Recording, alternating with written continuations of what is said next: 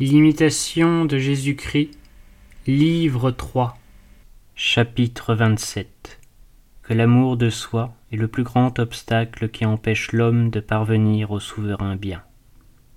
Jésus-Christ, il faut, mon fils, que vous vous donniez tout entier pour posséder tout, et que rien en vous ne soit à vous-même. Sachez que l'amour de vous-même vous nuit plus qu'aucune chose du monde. On tient à chaque chose plus ou moins, selon la nature de l'affection et de l'amour qu'on a pour elle. Si votre amour est pur, simple et bien réglé, vous ne serez l'esclave d'aucune chose. Ne désirez point ce qu'il ne vous est pas permis d'avoir, renoncez à ce qui occupe trop votre âme et la prive de sa liberté. Il est étrange que vous ne vous abandonniez pas à moi du fond du cœur avec tout ce que vous pouvez désirer ou posséder. Pourquoi vous consumer d'une vaine tristesse? Pourquoi vous fatiguer de soins superflus? Demeurez soumise à ma volonté, et rien ne pourra vous nuire. Si vous cherchez ceci ou cela, si vous voulez être ici ou là, sans autre objet que de vous satisfaire et de vivre plus selon votre gré, vous n'aurez jamais de repos, et jamais vous ne serez libre d'inquiétude parce qu'en tout vous trouverez quelque chose qui vous blesse, et partout quelqu'un qui vous contrarie. À quoi sert donc de posséder et d'accumuler beaucoup de choses au dehors? Ce qui sert, c'est de les mépriser et de les déraciner de son cœur. Et n'entendez pas ceci uniquement de l'argent et des richesses, mais encore de la poursuite des honneurs et du désir des vaines louanges, toutes choses qui passent avec le monde. Nul lieu n'est un sûr refuge si l'on manque de l'esprit de ferveur, et cette paix qu'on cherche au dehors ne durera guère, si le cœur est privé de son véritable appui, c'est-à-dire si vous ne vous appuyez pas sur moi. Vous changerez et ne serez pas mieux. Car, entrené par l'occasion qui naîtra, vous trouverez ce que vous aurez fui, et pis encore. Prière pour obtenir la pureté du cœur et la sagesse céleste. Le Fils. Soutenez-moi, Seigneur, par la grâce de l'Esprit Saint.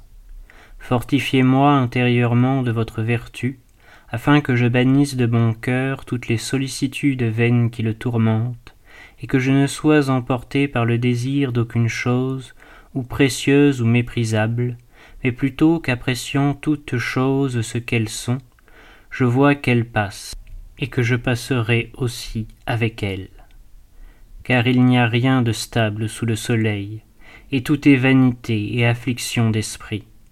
Oh, qu'il est sage celui qui juge ainsi.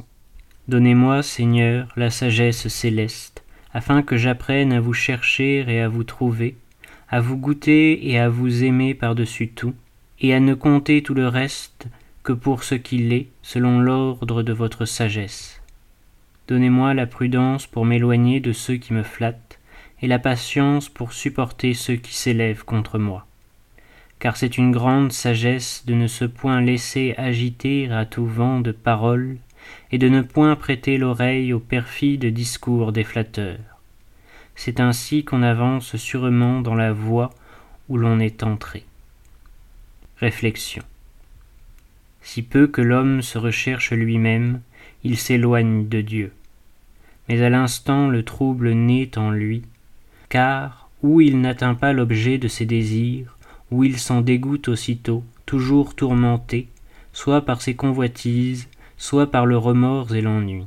Il a voulu être riche, puissant, posséder des titres, des honneurs, toutes choses qui ne s'obtiennent guère que par de durs travaux, qui rarement se rencontre avec une conscience pure.